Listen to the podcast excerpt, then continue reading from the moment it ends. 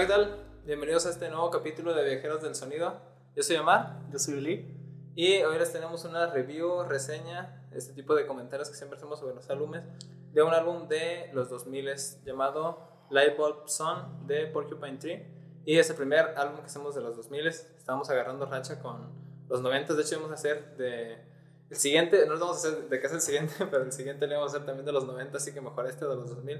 Regresamos un poco a los 90 y disculpen que insistamos tanto con esa década, pero es que sí, hubo cosas bastante chidas y, pues no sé, digo, estamos agarrando corte primero por lo chido. Sí, además siento que es una época medio odiada por alguna gente, en el sentido de que es como todos reconocen que en los 70s y en los 80s y en los 60s hubo música buenísima, pero en los 90s es como, no, había basura. Y fue como el año que, la década en la que empezó a decaer la música. Y la verdad es que no es cierto. Sí, según Rick Beato, la música murió después de los 2000, recuerda. no te quedas el rock en general. No, incluso en los 2000 hay, hay álbumes brutales, están muy buenos. Justamente como el que vamos a revisar el día de hoy. Eh, como en los capítulos anteriores, a veces me escuchan hablar mucho a mí. Este es un episodio que, pues, sabes tú más, Eli, así que te va a tocar estar hablando un poco más que yo. Ok. Este, eh, pues bien, Vamos a comenzar hablando primero un poco de Steven Wilson antes de comenzar a hablar de Porcupine Tree. Sí, no se puede hablar del el grupo Porcupine Tree sin hablar de Steven Wilson, es la cabeza del grupo y pues es realmente un artista bastante prolífico. De hecho, creo que en alguna revista, si no mal recuerdo, lo nombraron como el artista más prolífico del que nunca has oído hablar. Porque no es tan conocido, o sea, es conocido dentro de los, de los, como grupos de prog y cosas así, pero no es realmente conocido como super mainstream. Entonces... No, de hecho yo, yo antes, de, antes de conocerlo a profundidad realmente, bueno, ya hablaremos de cómo lo conocemos y todo esto, no, no me había entrado en realidad, o sea, lo había escuchado mencionar en tops, fue precisamente por un top del canal del lado B. Saludos Mauricio si nos estás escuchando. y este, justamente fue por, por, un video de él sobre rock progresivo que dije, eh, pues son interesantes, los voy a escuchar. Y ya después te conocí a ti y tú con todo, porque escucha, escucha, escucha, ya los tenemos. sí, es que creo que junto con Dream Theater son como pues las caras más reconocibles de, de la nueva oleada del prog, hasta que salió de los 90 y que ahorita sigue de todos modos. O sea, son las figuras más grandes de eso, yo creo. Sí, y luego que pues fueron quienes les terminaron dando como de cierta manera el sentido o forma al rock progresivo de los años 90, porque pues acabamos de salir de los 80, que no mató a lo mejor el rock progresivo porque saltó de una manera como un poquito extraña todas estas bandas. Sí, o sea, este, ve el cambio de King Crimson, o sea, en los 80 era como, o sea, parece otra banda. Emerson Lake and Palmer haciendo, se llama? Love Beach, ay Dios mío. Ah, Love Beach. Sí, y todas las bandas como también como ya saltando al, al pop y pues en realidad como de, ok, ya como que la gente se cansó de, de todo ese ambiente tan cargado, de, todos, de toda esa complejidad y en los 80s pues estuvo a lo mejor y muchísimo, bueno, no a lo mejor, estuvo mucho menos lleno de rock progresivo que en los 70s, que fue precisamente como su, su tiempo. Y pues regresó en forma de fichas en los 90. De hecho. bueno, pues regresó en forma de Porcupine Tree, de algunas otras bandas que también le dieron un nuevo enfoque. Incluso pues aquí como generando un, un nuevo género, redundante suena generando un género. Este, con esto del metal progresivo, que de cierta manera también terminaría incorporando Porcupine Tree.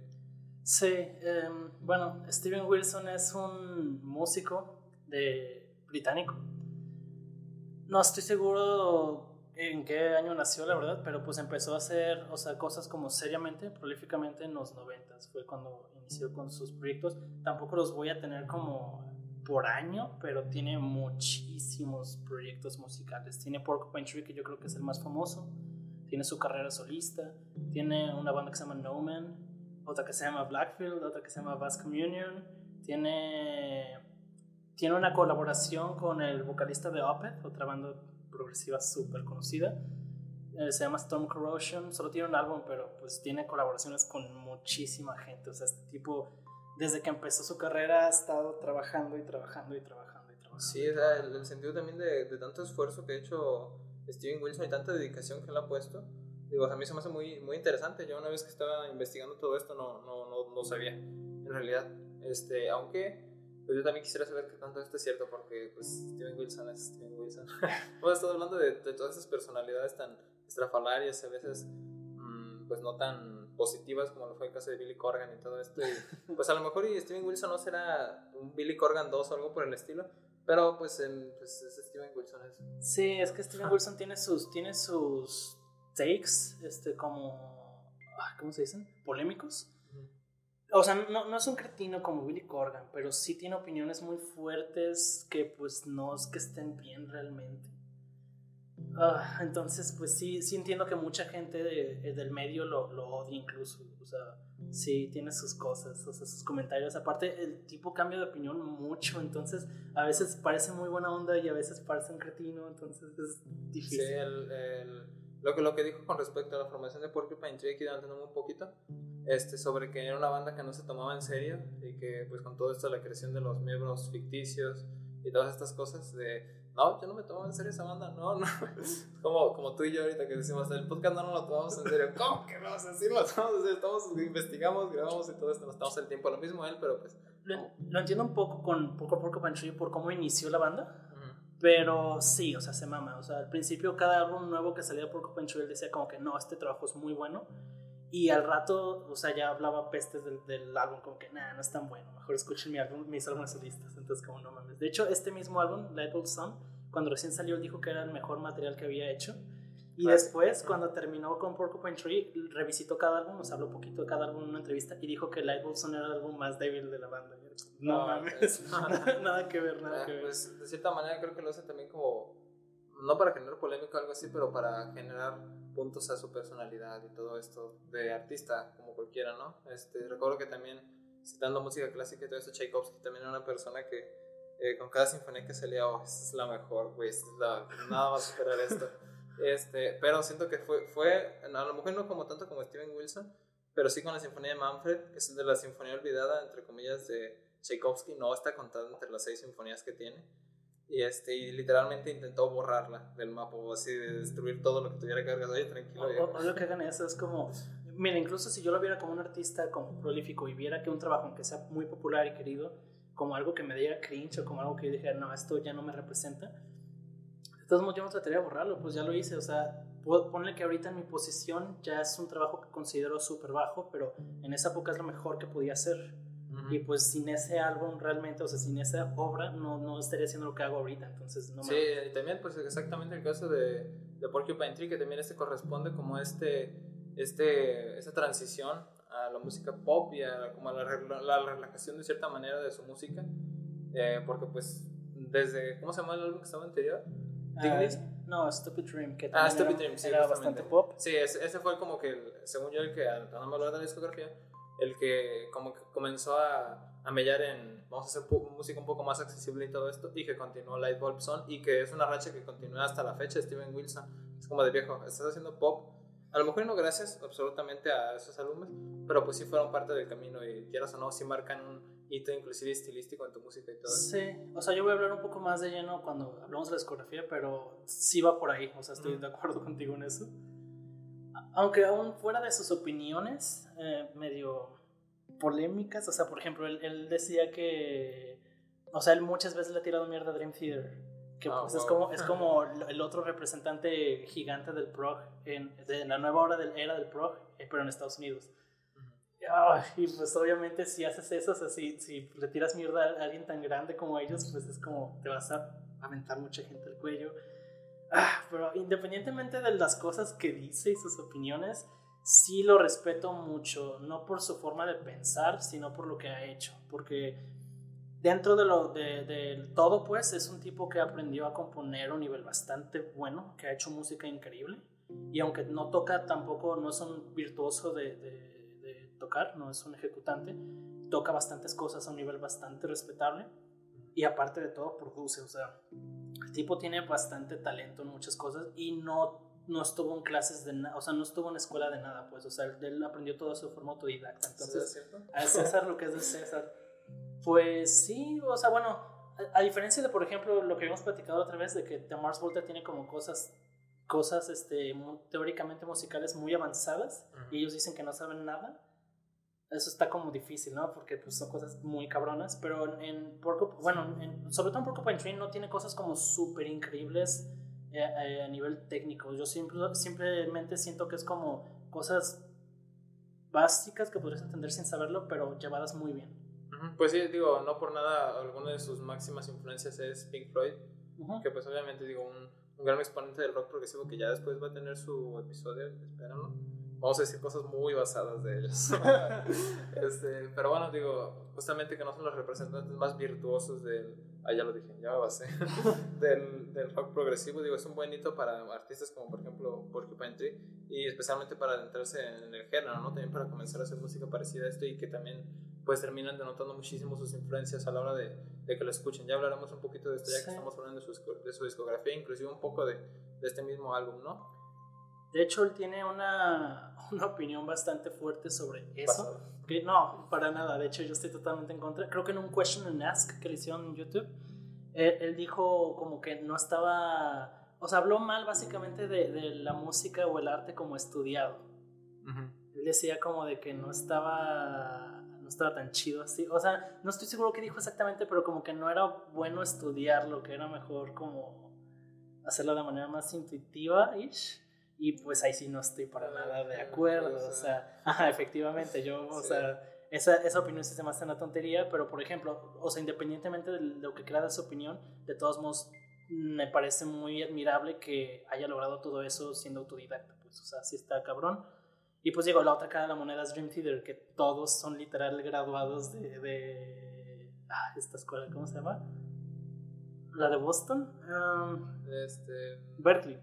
O sea, todos los músicos de ahí son este, graduados de Berkeley, son obviamente unos maestrazos en música. Sí, o sea, el virtuosismo de Dream Theater es otra cosa, de verdad. Sí, entonces, pues son caras de la moneda tanto diferentes en cultura, porque una viene de Estados Unidos y una de, de Inglaterra, y tanto en, en, en, filosofías, porque uno son músicos estudiados y el otro es un músico aficionado que simplemente pues es un nerd de la música. Porque eso sí, eso es otra cosa que podrías decir que es buena Steven Wilson, es un es un nerdazazo de la música, es una enciclopedia. O sea, hay un video en YouTube donde le están haciendo como preguntas a él y a Michael Ackerfeld, o sea, los hacen competir como qué tanto saben de, de música progresiva.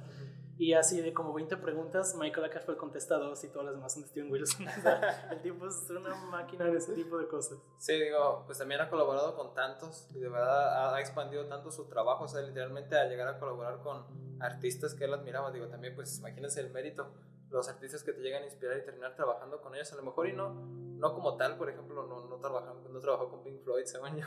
No, pero bueno, es que por ejemplo, creo que él tiene como, él tiene un, no se lleva tan bien, o sea, tiene como ciertas opiniones en contra de Roger Waters.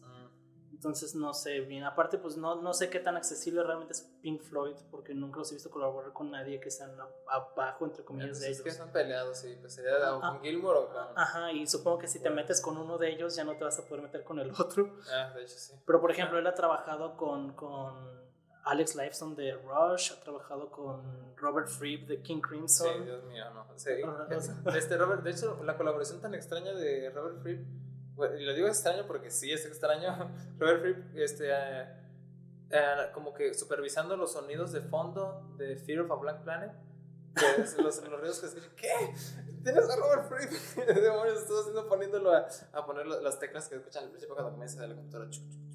O algo por el estilo. Pues quién sabe, tal vez, tal vez Wilson esperaba algo más, pero Fripp fue como que no, yo te hago esto y ya. O, o quién sabe, la verdad, pero pues también considerando lo bueno que es Robert Fripp con los soundscapes y los Fripptronics, pues supongo que si hubiera preferido eso, no sé. Uh -huh. Digo, de todos modos es un álbum brutal, el Fear for One. Oh, sí. sea, Ahorita que revisemos la discografía, a ver si hacemos algún comentario al respecto. Sí, sí, definitivamente vale la Aunque pena. pues sí, es, sí es un poco pues extraño ese tipo de colaboraciones también la que hizo con Elton John en su, en su último álbum en The Future Bites oh, sí. el, el, meme de, del año en, en, los grupos de progresivos de Sunglasses, Sunglasses. uh, lo peor es que esa canción es muy buena pero sí, buena. esa parte que pedo para, para los que no estén muy en contexto ahorita pasamos contexto eh, la canción se llama Personal Shopper y este es una canción pues, pues muy del estilo del álbum y del trabajo que ahorita está haciendo Steven Wilson inclinado hacia el pop y eh, como a la mitad comienza un monólogo en el cual Elton John lee una lista de, de, de objetos como pues que el álbum habla mucho sobre materialismo entonces habla sobre objetos que la gente consume pues básicamente Ajá. Ah. y lo pone pues a leer cosas así que compraría que una edición de ojo de vinilo los lentes de sol son Ah, es que no, está bien llevado y me sorprende de él porque ya, ya ha hecho monólogos en otras canciones y le quedan bastante bien. Aparte, pues, bueno, personalmente pienso que eso es desaprovechar Elton John. Elton John es, o sea, sí, o sea, por el amor de Dios. Un musicazo, ¿por qué lo pones a hacer eso? A leer su lista de compras, algo por el estilo. Digo, creo que, no sé si él le ha dicho algo al respecto, pero todos nos preguntamos a la fecha, pues, ¿qué, qué estabas pensando? bueno, sí, a lo mejor, y, y si quiere hacer algo conceptualmente pues eh, inclinado hacia el comunismo y esas cosas, pero terminó saliendo eso, ¿no? Lleva poco tiempo que salió el álbum, entonces no, no, no ha dicho muchas cosas, tampoco ha podido presentarse en vivo por lo de la pandemia, entonces tampoco hay versiones en vivo. Estuvo retrasando el lanzamiento hasta que se quitara la pandemia. Y Pero pues, sí, como ya vio que no, pues lo sacó. Yo personalmente siento un poco injustificado el odio que le tienen actualmente musicalmente hablando. O sea, por su persona X, pues puedes odiarlo y lo entiendo. Incluso mucha gente lo odia por este este, este pedo de, de Israel, que no me voy a meter en, en eso, pero pues es que su esposa es israelí y él sí tiene como muy buena relación con los israelíes. Por ejemplo, Ninette Tayeb, que es esta, esta cantante que ha colaborado con él muchísimo en su carrera solista, es israelí. Eh, su, su, el otro músico de Blackfield, porque son un dúo, es este, también israelí, o sea, él tiene muy buena relación con ellos. De hecho, también por eso tiene con pedos con Roger Waters. Ya ves que está súper en contra de Israel. O sea, ah, es un desmadre, pero no, no voy a meterme en eso. Pero bueno, de vuelta al tema. Este, independientemente de todo el hate que le pueden tener a su persona, musicalmente hablando, no creo que merezca el odio que tiene. O sea, güey, les dio todos los álbumes de Porcupine Tree y varios de su carrera solista. Yo creo que se merece hacer álbumes de pop si él quiere. Y la verdad son bastante, están bien. O sea, no entiendo por qué odiarlos. Sí, pues se me hace muy interesante. Sí, bueno, siempre es muy interesante ver como la perspectiva de una persona que ya ha avanzado tanto en la música, que conoce muchísimo. Y ver como esa es mi perspectiva de, de cómo quizás debería ser el pop. A lo mejor, si suena como esto, así debe ser el pop. Pues a lo mejor y no. Pero, pero este su, versión, pues, de cómo, o sea, para mí esto es el, un álbum pop, pues, o sea, no suena comercial as fuck. De hecho, pues no es, no es algo súper extraño para un artista, sobre todo en el rock progresivo, hacer eso. O sea, ahí tienes a Peter Gabriel haciéndolo eh, después de que se saliera de Genesis. Ahí tienes a Phil Collins haciéndolo después de que se saliera de Genesis. todo Genesis todavía. todos, los que, todos los de Genesis hacían eso. O sea, tienes a este John Anderson de Yes también haciendo cosas pop después de, pues, de Yes. Sí, pues, pues digo, aunque de cierta manera ellos siento que se terminaron viendo como forzados porque los 80 iban a esa dirección y pues como que el progresivo ya no daba para mucho y en este caso digo no es como que en este momento no pueda hacer otra cosa que no sea pop. Pero digo, Steven Wilson está dando la libertad y pues está haciendo ese trabajo actualmente. Sí, pero al final ya también tienes que, o sea, tienen que entender la gente que, eh, o sea, así como todos estos artistas del rock progresivo lo inspiraron para hacer Porcupine Tree y su trabajo en general en la música, también muchos artistas pop lo inspiraron, como ABBA, que es su, su banda máxima, Prince, él habla maravillas de Prince y cómo no hacerlo, no manches.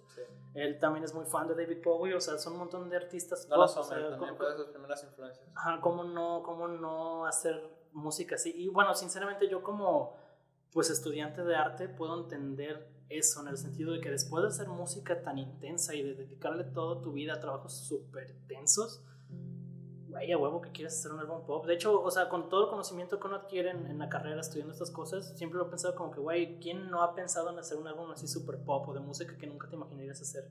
Pues a huevo que sí, de hecho, sí, o sea, para los que ubican, pues este pedo de estudiar esta madre, casi todos los que estudian, sobre todo el clásico, por ejemplo, todas, casi todos los cantantes siempre escuchan como pura música clásica y pop o sea, se van a extremos bien, bien intensos, o sea, no, no es algo que, con lo que la gente esté peleado realmente, entonces se me hace muy tonto que los, Los que están peleados con eso son los fans que luego, luego saltaron cuando Steven Wilson comenzó a moverse un poco hacia el pop y todo esto cuando comenzó a abrirse justamente en Stupid Dream, este, así de, no puede ser qué decepción, Dios mío, está haciendo pop. Ah. Y, sí, de hecho lo llamaron Sellout un tiempo, pero no duró tanto porque era de muy buena calidad. Por eso me sorprende que volvieran después de años a hacer lo mismo con su carrera en solitario con el, el To The Bone y el, el, nuevo Future Bites. Porque es como todo lo viene haciendo desde Porcupine Tree. Es más, no solo un Porcupine Tree, todo Blackfield es pop, es como art pop, pero es pop. O sea, lleva muchísimo tiempo siendo pop. Y jamás, o sea, ahorita la gente que también lo dice como es un vendido, es como, güey, escúchate el To The Bone. ¿Tú crees que eso vende? O sea, este, ya estoy seguro que es más fácil que él saque dinero haciendo cosas como Fear of a Blank Planet 2 antes de sacar dinero de To The Bone. O sea, no mames, no es nada comercial. Y que esto no parezca también como que el trabajo de Steven Wilson, para los que no lo conocen, se terminó como que perdiendo porque como que de cierta manera tenemos la idea de que una banda, este, en este caso, a lo mejor y pueden imaginarse de que tuvo su trabajo pesado, progresivo, chido y todo eso, y entonces comenzó a hacer pop y ahí murió y ya no regresó a hacer nada, entonces intentó hacer esto otra vez y no le salió algo por el estilo, pero no, o sea, Steven Wilson después de inclusive de relajarse con el pop en estos dos álbumes de los cuales estamos hablando, de haber regresado a Fear of a Blank Planet, por ejemplo, que es un super álbum, este, haber hecho el Hand Canody Race en su carrera en solitario, inclusive es como de, wow, o sea, de verdad, pasar de, de una faceta a otra y aún así pues conservar cierta frescura y y como que tu identidad de artista es como, pues la verdad es muy, muy impresionante, es muy destacable de este, de este artista en este caso, no de alguien tan prolífico en realidad. Sí, de hecho, este, o sea, normalmente muchos artistas de la época de los 90 sobre todo eh, son este clásico en el que la gente dice como que, no, este güey se murió en los 90, ya lo que hizo después fue pura basura, pero en este caso yo siento que él sí era muy gradual, porque el primer álbum de Porcupine Trees, yo no lo recomiendo, así de mal se me hace, o sea, no que sea, bueno, ahorita vamos a hablar de eso, pero bueno, empezó con algo así, fue subiendo y el último álbum, bueno, el antepenúltimo álbum de Porcupine Tree es así, Peak Porcupine Tree. El penúltimo, el penúltimo. ah, perdón, el penúltimo. Y después de eso, en su carrera en solitario, siguió subiendo más y más. O sea, Hank Another Race es del 2017 y es, lo que, es el que muchos llaman su mejor álbum hasta la fecha. O sea, siendo alguien que empezó en los 90 o sea, Sí, sí, que, tu, que tu álbum Peak esté en esa época, pues es como, güey, todo, todo fue avanzando gradualmente para bien. Entonces, también más respeto por eso. Digo, a lo mejor no será David Bowie, o sea, estar haciendo un Black Star ah, literalmente unos días antes de morir. Ah, es que no todos pueden ser aliens. o bueno, no lo sabremos hasta que se muera Steven Wilson.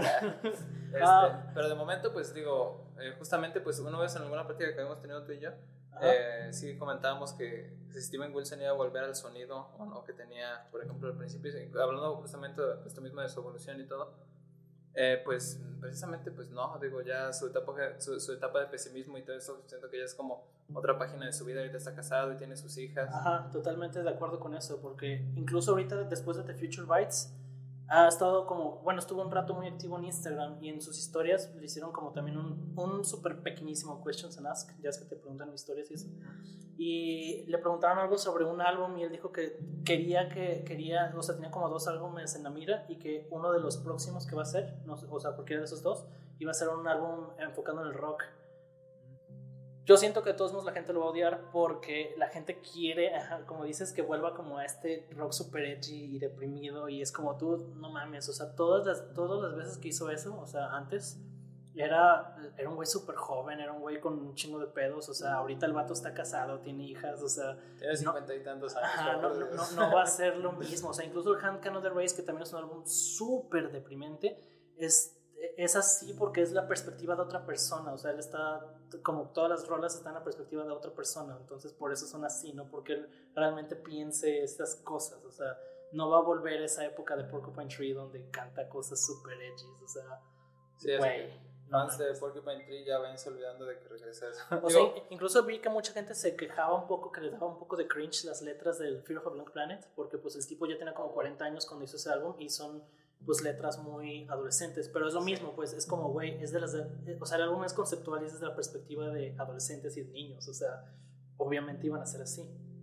Pero pues es que es eso, ahora imagínate lo ridículo que sería ahorita con sus 50, 60 años hablando, o sea, cantando esas cosas, pues es como, güey, o sea, la gente tiene que entender que uno pues no va a componer el mismo álbum de Nirvana toda su vida.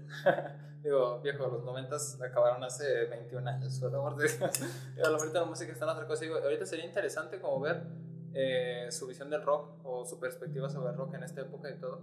Porque pues ahorita estamos con todo este eh, revival que aparece con las cosas experimentales tan chidas que han salido este año. Por cierto, espera nuestro review de este año. Ah, de hecho. Muy buena. No, incluso en el pop, ya ves que ahorita hay un artista pop, no sé cuál, y pues bueno, no, no sé cuál, así que probablemente van a comer los comentarios por eso.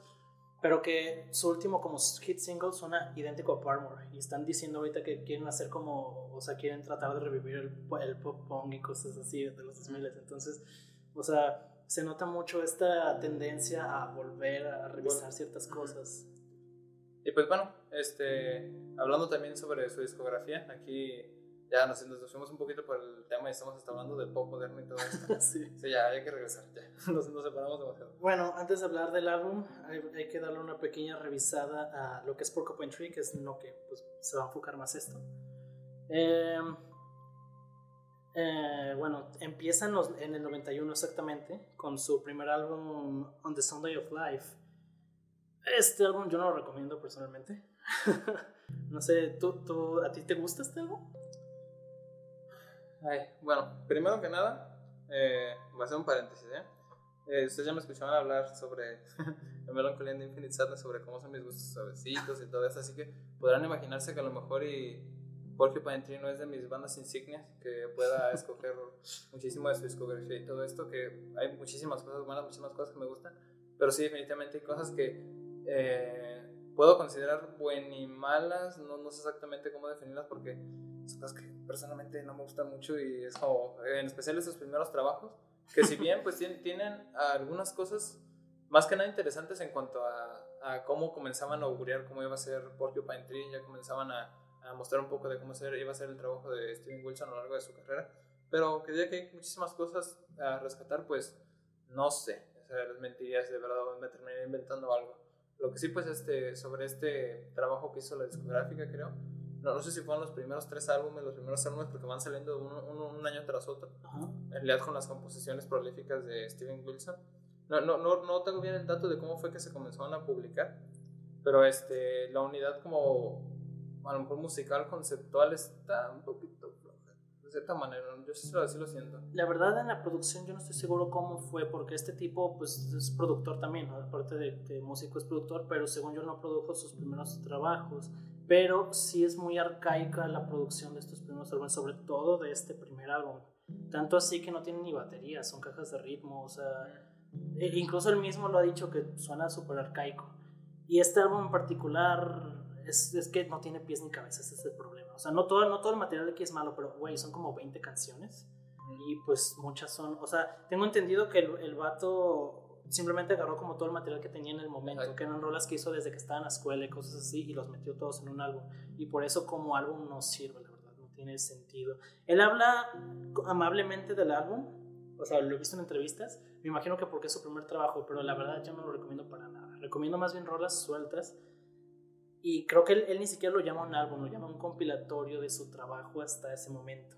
Y se nota porque de vuelta no tiene nada de o sea que sentido. Habla, habla, mejor de ese álbum que del que justamente es nuestro álbum. Sí, o sea, hazme el favor, no mames, este álbum ni de pedo. Pero pues, o sea, de aquí salió un clasicazo de, de, de Porcupine Tree, este.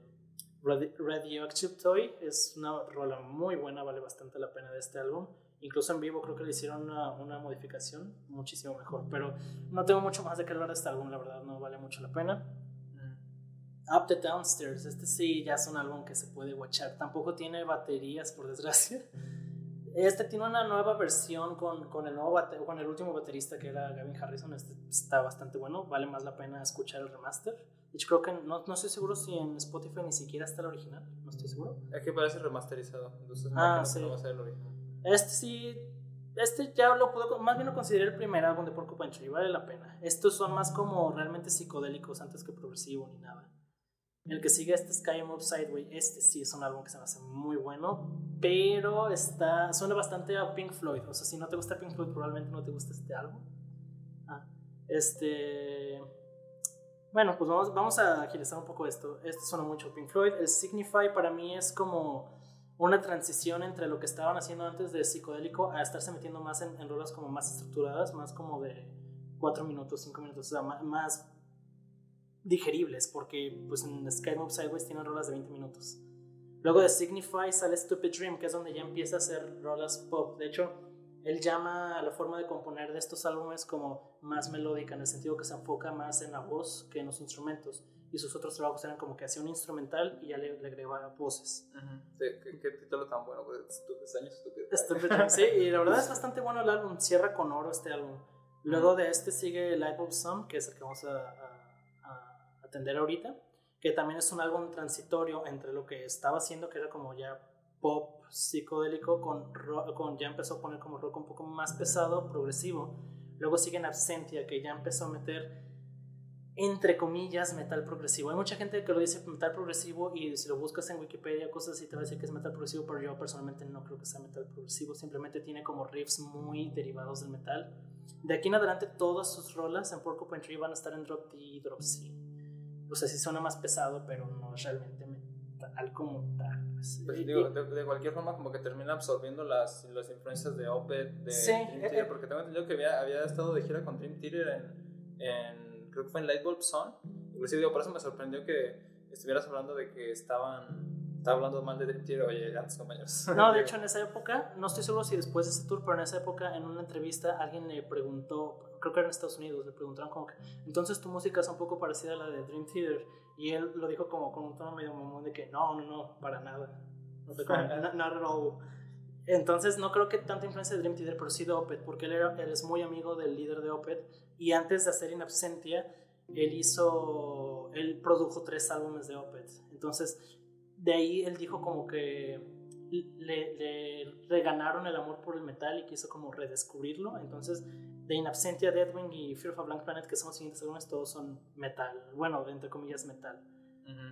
Si alguien te recomienda Porcupine Tree, probablemente te haga empezar con Fear of a Blank Planet.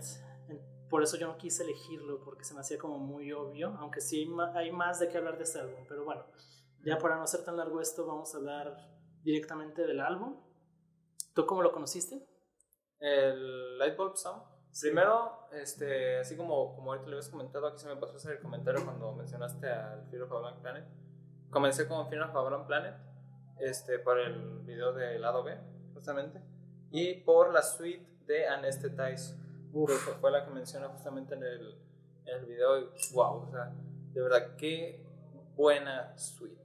Dios mío, si pueden, escuchen esa, esa canción, 19 minutos, si no me equivoco este, fue lo que de verdad me introdujo a Porcupine Tree, que si bien no, no terminé de, de dar clic por completo con la banda y ponerme a escucharlo, fue como un wow, o sea, de verdad, si pueden, escúchenla, está muy chida.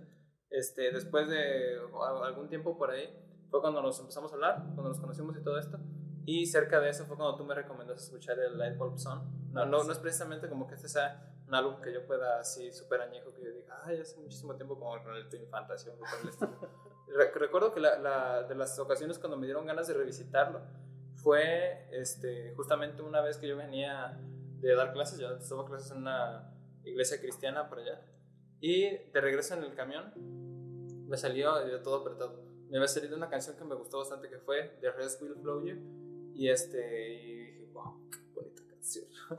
o de verdad. Dije, ¿por qué no terminé de escuchar este álbum? ¿Qué pasó? ¿No lo seguí o qué, qué onda? Y entonces lo volví a revisitar y ya volví a encontrar algunas otras cosas que no había escuchado la primera vez. Yo siempre estuve como que un poco alejado del mood de este álbum y ya después de revisitarlo fue que me encontré con cosas tan chidas como lo demás, ¿no? Este, personalmente sí lo recomiendo como una buena obra para introducirse a Porcupine Tree. No sé si lo recomendaría encima del Fear of a Blank Planet, porque el Fear of a Blank Planet es buenísimo, Dios santo. ¿O tú qué dices? ¿Tú qué? Mm, sí, yo, yo, yo creo lo mismo, la verdad. O sea, Lightbulb Sun es mi álbum favorito de Porcupine Tree. Pero sí es más, es más accesible o, o, mejor iniciar, supongo que con el In Absentia, Deadwing. Bueno, Deadwing no tanto porque es más inconsistente. In, in Absentia o Fear of a Blank Planet creo que son sus álbumes como más concisos, de que todas las rolas son muy buenas, transiciones son muy buenas, los conceptos muy buenos. Pero bueno, para no serlo tan obvio, no quise elegir esos álbumes. Yo, yo justamente había intentado escuchar el Absentia eh, justo después de haber escuchado Fear for Long Planet, me estaba acordando, pero no pude. O sea, de verdad, tengo algún comentario que hacer en cuanto a la instrumentación y todo esto que utiliza Steven Wilson ya. Fíjate, yo creí que ese iba a ser más tu estilo. No, justamente no. Digo, lo, lo dirás porque es más tranqui en algunos momentos y todo esto. Tengo algo que decir al respecto, pero no voy a Ah, ok, ok, vale. O bueno, lo voy a decirte una vez. Eh, la, la, instrumentación que veces utiliza eh, Steven Wilson y pues especialmente con Pirco Pine Tree Mm, no me termina de como de encantar esos intercambios agresivo acústicos. También tampoco como, como por lo general tiene utilizando la guitarra haciendo los acordes de tan ta ta ta tan ta ta, los, los rasgueos tan comunes y todo esto que no me terminan de encantar tampoco a veces empastados con la batería y con algo de, de guitarra eléctrica que por allá aparece. No me, no me terminan de encantar sinceramente. No, no, es, no es completamente de mi, de mi gusto y no digo que esté particularmente mal. Si, si lo fuera pues se los diría pero pues simplemente no, no, no quedan tanto conmigo. Y aún así los puedo escuchar. Hay algunas cosas que ahorita comentaremos de Lightbulb Song que me gustan bastante y que utilizan elementos como estos, pero siento como que de cierta manera se termina repitiendo un, un poco a lo largo de su discografía, a lo largo de las canciones. Aquí viene una canción calmada y ahí viene el rasgueo. Ay, Dios mío. No sé, aparte ya sé bien curso, pero escuchan música, ya se los he dicho. Cuando no, no, suena sumamente melancólico, sumamente triste o algo así, como que, como que me sabe desabrido y luego digo, me regreso a escuchar cada vez.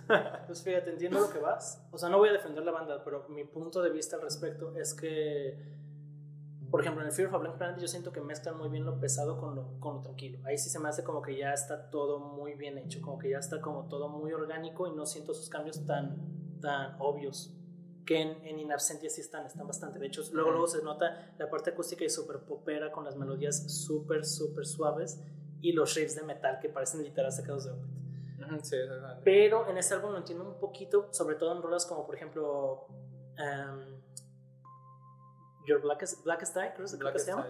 literal es, es, riffs de metal y todos los versos son este, super pops, pero creo que porque en ese álbum tratan tema este de asesinos asesinos y psicópatas, entonces, o sea, en esa misma rol habla sobre como la perspectiva del, del, del, asesino es como que todo tranqui, todo chido, porque yo no considero que lo que estoy haciendo esté mal, y la perspectiva de la morra es como estas, o sea, más bien la perspectiva como real, la, la realidad es como, pues esos, esos riffs más pesados, más sucios, o sea, metales. Entonces lo entiendo un poco más ahí, pero sí, sí está como raro musicalmente, o sea, si no estás como acostumbrado a esas cosas, o si no te gustan en general, la verdad. Sí, el uso de la guitarra así tan, tan con los regresan como el tan, tan, tan, tan, tan, O sea, que, que utilizan la, por lo general, no lo odio, nada por decirlo, el, sonido tan acústico, o sea, que, se, que prevalece y que se, se aparece desde mm, principios, mediados de la discografía hasta lo último, pues es como de, no sé, como que no, no es demasiado de mi gusto, pero pues no está mal. Digo, es una, una reinterpretación también de, de, cierta manera como del sonido de los 90 y de los 2000,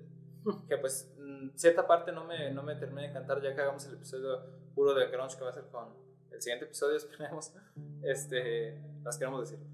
Eh, ya verán un poquito también de mi opinión sobre eso. Pero pues en general, digo, quizás el Fear Falling Planet sí me guste más por el es que dicen por es demasiado buena. También como inicia My Ashes también es buena, por ejemplo. Sí, creo que también ahí se da el lujo de. Es que no siento que sobre ninguna rola porque son muy pocas, son como siete canciones, entonces siento que todo está muy bien. Aparte la portada, Dios santo, esa portada, no sé, ese, ese niño mirando con esos ojos que no sé, no sé, no puedes descifrar si es entre odio, rencor, miedo o algo por el estilo, oh, no sé, es muy bueno. Y no solo la portada, se me hace como todo el artwork está muy bien y creo que gracias a esa, a esa portada he sentido como que el color de la banda es, es ese, como azul. Azul, exacto. Digo, ya ves que también en Stupid Dream la portada es azul, Inocente es azul, o sea, incluso en el, en el en vivo del Fear of a Blink Planet, el Anesthetize es azul, o sea. Sí. Ah, que por cierto no comentamos nada en cuanto al espectáculo sonoro y escénico que tiene Porcupine Tree en sus presentaciones y todo esto, Dios, te verás otra cosa. Inclusive la presentación de, ¿cuál era la presentación de Anesthetize? Sí, este, en vivo suena. No, eso es, es, como. Eso suena casi mejor que en estudio que rayas que sea. Sí, tiene una calidad de audio increíble y pues. No, bueno, vale mucho la pena. O sea, si pueden, incluso escúchense lo, el material que puedan en vivo porque es otro. Es otro nivel, está muy, muy bien. ¿Y tú cómo conociste el álbum? ahorita nos perdimos por un montón de cosas. Ah, de hecho, este. Chale, no recuerdo. Creo que lo primero que escuché de, de Porcupine Tree fue, obviamente, en este taste también. La escuché en vivo y fue como, wow, Pero no escuché ese álbum luego, luego. Creo que sí escuché primero uh, Light. Me gustó bastante y de hecho se me hizo un cambio muy extraño de, de Anesthetize. Y ya vi más como su discografía de, de, las épocas y dije, ah, es que tiene un chingo de tiempo de distancia. Intenté empezar con, como después de Sun con In Absentia para ir al corriente, pero no pude, o sea, no, no me atrapó tanto en esa época yo casi no escuchaba pop, entonces, para, o sea, pop de este estilo. Ah. Entonces, eh, para mí era como, nah, no, no, me encanta. Y empecé ahora de vuelta con Fear of a Blank Planet, fue como, uh, Pero, o sea, también mi primera opinión de Lightbulb Song fue como que ciertas partes sí, ciertas partes no, hasta que lo volví a escuchar fue como, oh, no, creo que sí me gustó mucho. Es que le puse más atención, sobre todo las letras. Y no sé, o sea, se me hace que el álbum es como, tiene un sonido muy cálido, pero al mismo tiempo es muy pesimista. Entonces, no sé, me gusta como esa... Ese contraste que hay en Ajá, me gusta bastante ese pedo.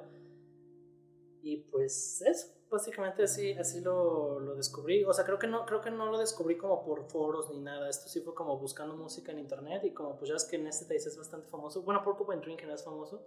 Me lo recomendó YouTube, el algoritmo, y fue como, ah, pues hay que darle, ¿no? Por cierto, la, la portada de ahorita, ya estaba hablando de la portada de Fear of Planet. Está muy buena también. Es, es temática de niños. Aquí está otra vez la temática de niños en la portada.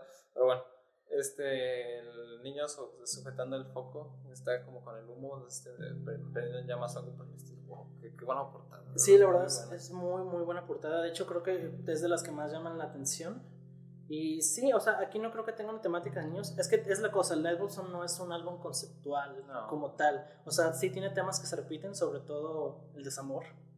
Pero no es conceptual realmente, aunque pues al menos en, el sonido sí es bastante orgánico, sí siento que tiene un sonido muy definido el álbum, o sea, no hace cosas muy, o sea, no hace cosas como que suenen a que esto no debería estar aquí, esto es relleno, entonces eso está bastante bien. También las transiciones son muy buenas a diferencia del Melancholy que ah, si escuchan el episodio anterior, no sé si ya, lo han escuchado sobre nuestra crítica a las transiciones del Melancholy Billy.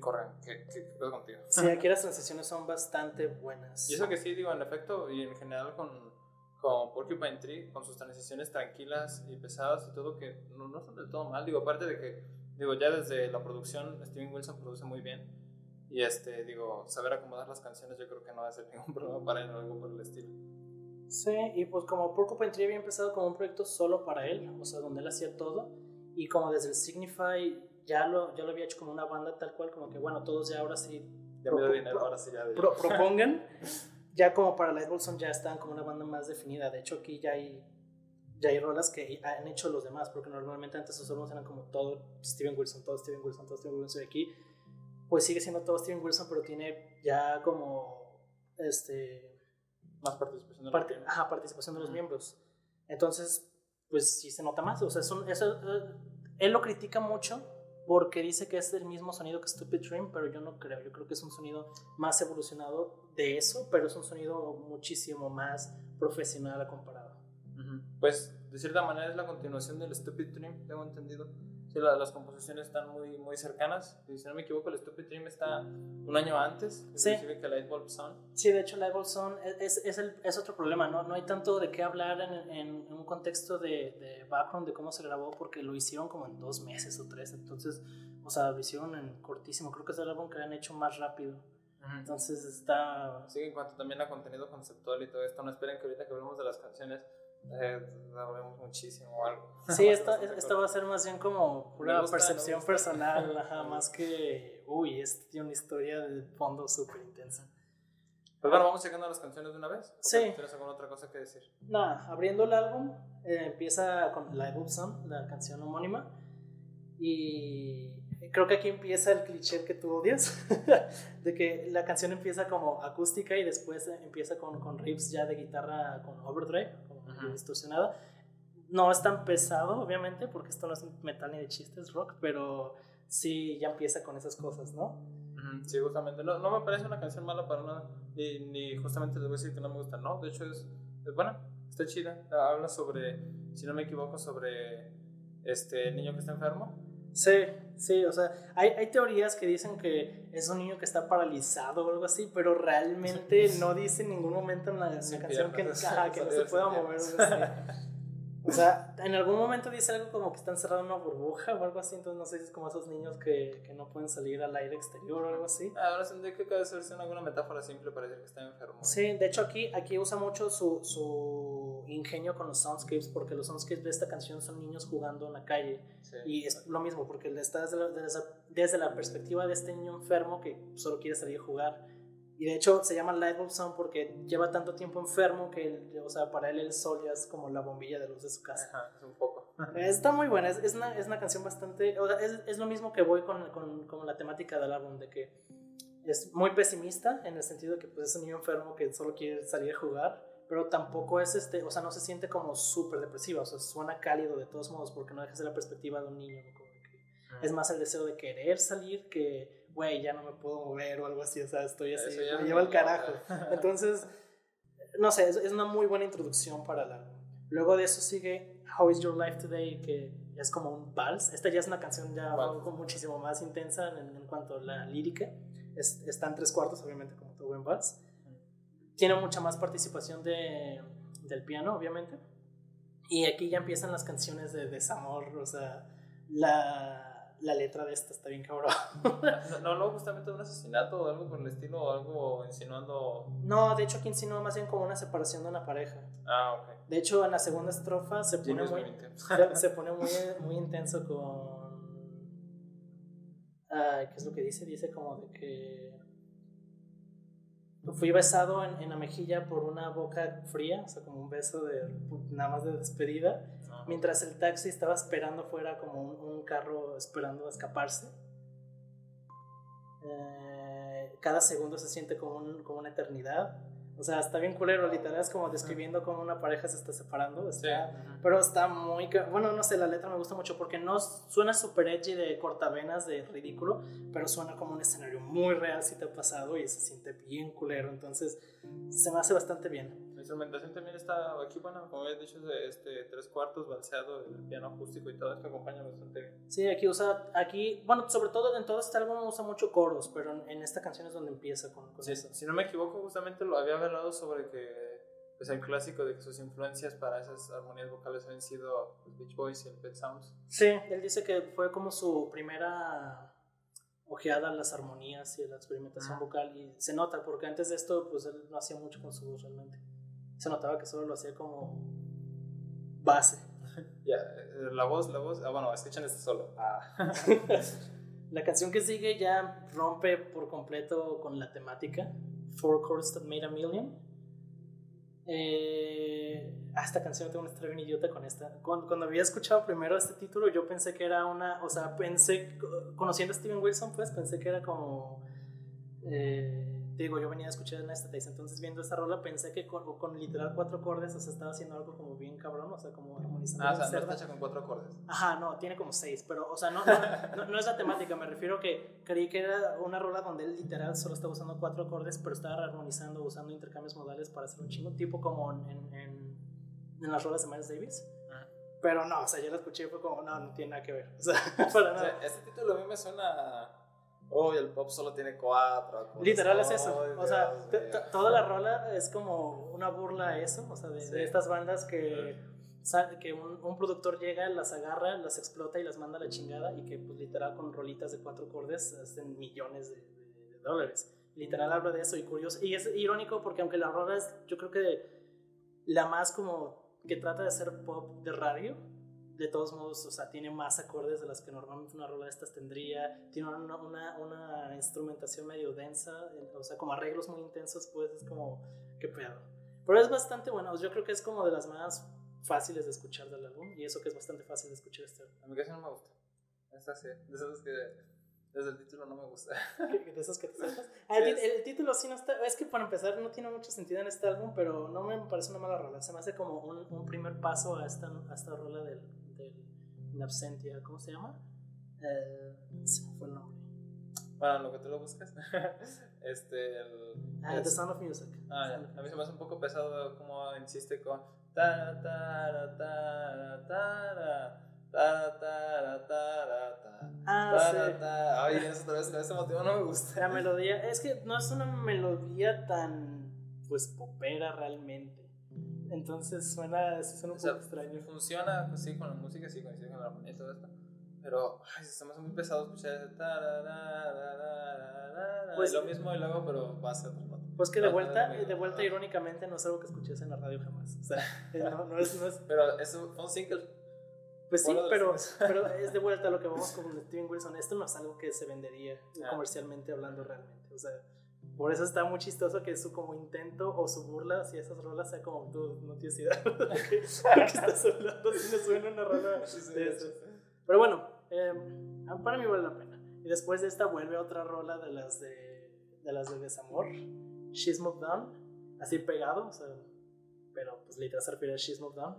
Otra vez armonías vocales, si no me equivoco, en el coro. Sí, de hecho aquí, aquí pasa algo que ya quiero explicar con las guitarras y que también me gusta mucho, es súper simple lo que hacen las guitarras. Literal, solo está haciendo power chords para las, para las este, versos y coros Y los solos, todos los solos que está tocando aquí son literal escala pentáfona, o sea, bueno, pentatónica. Literal, no está haciendo nada del otro mundo. Son cosas súper simples y uff, las está haciendo muy bien. Muy, muy, muy bien. La instrumentación está muy buena, por cierto. Sí, y, y la letra también está bastante bien. Tiene cosas como bien bueno, pues no, no tanto intensas, pero de vuelta son cosas bien cortavenas, eh, hablando de, de desamor, pues, o sea, tiene una estrofa donde dice, por un tiempo todo parecía que iba bien, todo parecía nuevo, parecía que estábamos conectando, o para ti simplemente estabas pasando el tiempo. Cosas así, estaba como de, ay, güey, qué pedo. Creo que, creo que esta sí las basó como en relaciones que él tuvo en la vida real, no estoy muy seguro, pero pues se nota mucho porque era un niño edgy. Niño edgy de los 90, emo antes de que se fuera a estudiar el Zelanda. Dato curioso, esta, esta rola este, la relanzaron en el álbum Deadwing con su nuevo baterista y pues suena muchísimo más producida. Casi todos te van a decir que es mejor versión. A mí me gusta más esta, se me hace como más simple, más como el estilo que debería ser. Pero igual la, la, nueva versión es bastante buena, también pues, vale la pena checarla. Em, la siguiente canción es una de mis favoritas, al menos de la primera parte del álbum, porque este álbum podía separarlo en dos partes, la primera siendo puro pop y la segunda ya siendo más como experimental, metiendo progresivo y psicodélico un poco. Más intento de pop. Ajá, o sea, bueno, pop para lo que un álbum de este tipo sería, ¿no? eh, se llama Last Chance to Evacuate Planet Earth Before It Is Recycled un título bastante largo. Esta canción me encanta, es súper pop, inicia literal con guitarra acústica y la letra es como una canción romántica. Romántica como... O sea, romántica infantil, pues, en el sentido de que es más bien como un amor joven. Y después, como los dos minutos, se calla por completo eso y empieza una instrumentación súper atmosférica, muy buena, con unos arreglos increíbles y empieza un monólogo, un monólogo que de hecho está sacado de un culto gringo que hubo unos, inició en los 70s, pero en los 90s se hizo muy famoso. Se llamaba Heaven Heaven's Gate. Heaven's Gate. Y... Yo, lo llegué a confundir con, con el caso de Johnstown, que, que por un momento creí que era justamente del suicidio de las 900 personas y todo esto. No. les iba a llegar con ese dato, pero no. no, eh, eh, eh, fue a menor escala, pero de hecho incluso hace una referencia a Steven Wilson en eso, en cuando la primera vez que tocó esto en vivo en Estados Unidos, dijo que los estadounidenses eran muy buenos para hacer cultos, porque pues no es el primero que pasa y, no fue el, yo estoy seguro que no es el último, cientólogos. pero, o sea, este caso se hizo muy popular porque en el 97, si mal no recuerdo, este tipo convenció a 39 personas de suicidarse, o sea, hicieron un suicidio colectivo literal, porque él decía que nosotros los humanos veníamos del espacio, veníamos de otra dimensión, y que ese suicidio en realidad era como una forma de volver a casa. Entonces, esa, todas esas cosas que dice esta canción en la segunda mitad, toda esa grabación es literalmente sacado del video. O sea, lo pueden buscar en YouTube, literal, busquen Last Chance to Evacuate Planet Earth y va a aparecer el video de Es un programa televisivo, si no me equivoco, ¿no? Sí, dura como una hora, entonces pues igual eh, dura un chingo. Y, irónicamente, casi casi la primera palabra, o sea, la primera parte de ese video empieza con la última parte de esta canción que es cuando dice eso de If I will title this tape, it will be Last Chance to Evacuate Planet Earth before it is recycled. Y luego lo repite. Muy buena canción, esta sí tiene pues unos arreglos que a mí me encantan. Es increíble cómo, cómo inició con la canción pop y después no tuvo nada, nada que ver. El trabajo atmosférico que hace está muy interesante. Aquí, por ejemplo, se nota un poquito a lo mejor las influencias que tienen de Echoes de Pink Floyd o qué sé yo, pues ya no se me ocurren demasiadas cosas. Y este funciona bastante bien, digo, con el monólogo. Yo, yo por algún momento de recién que lo escuché, de hecho, justamente lo había comentado contigo, de que sí me parece como un poco edgy, sacado como del lugar. Como estamos hablando de este tema súper serio de suicidio y de un montón de personas murieron y tú le estás poniendo aquí como si nada. Es, es o sea, ¿qué es esto? Dios mío. Ah, ya vi que no, no, no, no había sido ese caso. Bueno, fueron 39 personas, igual estuvo muy grave. Este, pero, pues no sé, digo, igual termina funcionando correctamente. Este, sí, sí, tengo que admitir que se me hace un poco sacado de contexto o algo por el estilo. Pues a mí no se me hace tan irrespetuoso porque no está como poniendo o sea, como nada de las víctimas, o sea, nada de, de, la gente del culto, simplemente era como lo que él, o sea, lo que el vato, el, el líder del culto, es que se me olvidó el nombre, lo siento, este, Applewhite creo que se apidaba, eh, era lo que él pensaba, pues, o sea, entonces se me, hace, se me hace interesante, pues, o sea, se me hace bien que no metiera como a la gente involucrada como fucking Pearl Jam con Jeremy. Ah, O sí, sea, es, o sea, no- no-. No, no se me hizo como irrespetuoso, pues, pero sí entiendo que puede parecer un poco edgy, tal vez. Sí, este, ¿cómo se dice? Steven Wilson diciendo cultos malos, capitalismo malo. Literal. Después sigue The Rest Will Flow, que yo creo que es la canción más pop del álbum y es bastante decir porque toda la primera parte es pop. Esta creo que también es la única rola como 100% positiva del álbum. Sí, sí. Fue, fue la única que guardé la primera vez que, la, que lo escuché y que después me salió en la aleatoria así de nice. Sí, pues literal toda la rola dice como que el resto va, va a salir, va- solo va a estar como pasando. Está muy buena, de hecho aquí tiene una mención a que en, en alguna parte dice Stay with me my angel, I found you now. I don't, I, I don't, now I don't feel low. Y es gracioso porque, o sea, dice que si, si esta tipa se queda, pues, su ángel, él no se va a sentir low. Pero now, la- el álbum cierra literal con una canción que se llama Feel Feel So So Low. Low. Es como, vaya. Qué forma de decirnos cómo terminó eso. Después sigue Hate Song. Sí, de hecho ya, es- ya es un contraste muy, muy... O sea, se nota el cambio porque... Será esta como la canción que define la segunda parte o algo por el estilo. Sí, porque The Rest Will Flow o sea, cierra con la canción más pop del álbum y Hate Song empieza ya con una canción totalmente pro. Y aquí es donde empieza como la colaboración de la banda, porque esta rola la, la hizo entre Steven Wilson y el bajista de la banda Colin Edwin. Y se nota porque literal empieza con una línea de bajo. Tururum, tu, tururum, turum, tum. O sea, el bajo hace esa línea y hace otras cosas. Empieza a ser como armónicos, o sea, es bastante dinámico para solo estar repitiendo esa misma línea de bajo. La canción dura 8 minutos y uff, joder, qué viaje, está bastante bien hecha. Es, es otro ejemplo que me gusta Steven Wilson en el sentido de que es una canción como ya más compleja, totalmente rock progresivo, pero empieza súper simple, o sea, son con cosas muy simples. Todo lo que usa separado, súper simple. Y cuando lo junta ya es como, oh, nice, esto es de lo que estoy hablando, ¿no? Sí. Esta canción también en vivo vale mucho la pena porque en vivo hace unos, o sea, los solos que hace aquí los hace como más ruidosos, incluso tiene un solo extra con puro ruido. Muy, muy recomendable esta canción. Ruido. Efectivamente. Casi no tiene letra, o sea, este tipo de rolas eran como que toda la mitad con letra y la segunda mitad puro instrumental. Nice. No tengo mucho que decir al respecto de esta canción. Este, no es de mis favoritas, pero igual es bastante buena. Aquí sí, igual como, no sé si lo dije en el Melancholy, pues tengo que diferenciar entre las cosas que me gustan y que objetivamente considero que son buenas. Así que igual denles una checada si también son más cercanos a este mm, pues, sonido un poco más heavy todo esto de este álbum. Lo pueden escuchar y díganos qué les parece. Luego sigue Where We Will Be. Uf, qué rolota, Dios sí, qué rolota. De hecho, para mí esta es, esta es la... Esta y la siguiente son las canciones más tristes para mí. Porque, bueno, Where We Will Be a mí al menos me pega como bien personal. O al menos, no sé, es que se me hace súper relatable la, la letra. O sea, no, no es como estas otras canciones de desamor de que, bueno, tal vez te pudo pasar, tal vez no. Esta sí se me hace como de, ay, güey, cabrón, muy cabrón. Esto podría sentirse que es un poco más regresando a la parte pop, pero no tanto porque abusa más de la atmósfera de esta canción más que de la, de la estructura como tal. Y también termina con un solo pues, más largo de, No, de ese- una ese canción. solo es, es preciosísimo, es Sí. buenísimo ese solo. E- Es otro ejemplo de algo súper simple, o sea, literal, pinche escala pentatónica, pero Dios, qué, qué emocional lo hace. Qué, Sí, la ejecución es muy está. buena. O sea, Sí. de- de- de- inclusive como me encanta cómo se, cómo se atoran las notas al principio. De, es una cosa así rara. y, Dios, qué me siento así. Ay, Dios mío. Aparte me encanta el coro y que lo use para terminar la canción, eso de Strange how you never become the person you see when you're young. No mames, qué patadota así en los feels. No, cabroncísimo. Y pues ya termina, termina esta canción y empieza Russian Eyes, que uff, para mí la mejor rola del álbum y una de las mejores rolas de Porcupine Tree. Es la rola más larga de este álbum, no de su carrera, pero sí del álbum. Dura 13 minutos.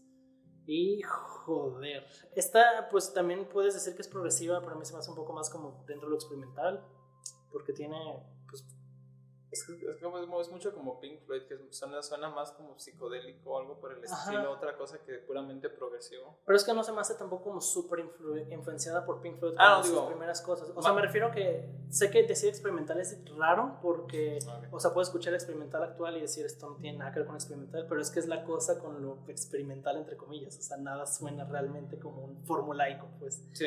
Y teniendo en cuenta cómo va este álbum, o sea, no suena tan, tan enfrascado en el progresivo como será Hate Song. Esto sí se me hace como un poco más moviendo otras cosas. De hecho, la rola pues también está estructurada de que como al minuto 6, 5 más o menos, se termina la, la melodía vocal y se termina como la primera parte de la canción. Después empieza un instrumental más pesado, o sea, usando las partes, usando lo más grave que puedes usar una guitarra afinada estándar y después de que se termina esa parte instrumental, termina con puro soundscape, como dos minutos de soundscape hasta que se acaba. Muy buena canción. Esta rola también habla como de una relación que se está yendo al carajo, pero porque el protagonista de esta canción es un alcohólico. Muy buena, joder, es que la letra. Me, me encanta cómo comienza ese. Yo creo que está en mi menor porque abusa mucho del acorde de mi con séptima y todas esas cosas que hace tan, es literal mi fa sostenido. O sea, súper cómoda en una guitarra realmente. Se nota que la escribió primero en guitarra y después ya hizo lo demás. bueno, buena canción. Deben escuchar 13 minutos de. Sí, y la letra también vale mucho la pena. O sea, tiene líneas, one-liners muy buenos como Can't Stop Myself Drinking, Can't Stop Being Me. Uf, llega dulcísima. La verdad, lo mejor del álbum. Y pues te conduce al cierre que para mí musicalmente es muy bueno, aunque pues la letra tal vez a algunos les puede parecer un poco em, ridícula, porque también habla de desamor, también es una canción triste, pero es como de vuelta un poco más triste, adolescente. A mí me gusta bastante, o sea, musicalmente... A mí se me hace una buena canción para cerrar, pues, es una canción muy buena, pues, desde mi perspectiva, aparte de que pues, es una canción suavecita y pues obviamente me tendrá que gustar. y el es, una canción que siento da como algún tipo de redención extraña desde la instrumentación, a lo mejor desde las letras, ¿no? Pero creo que de verdad está muy bien hecha en ese aspecto.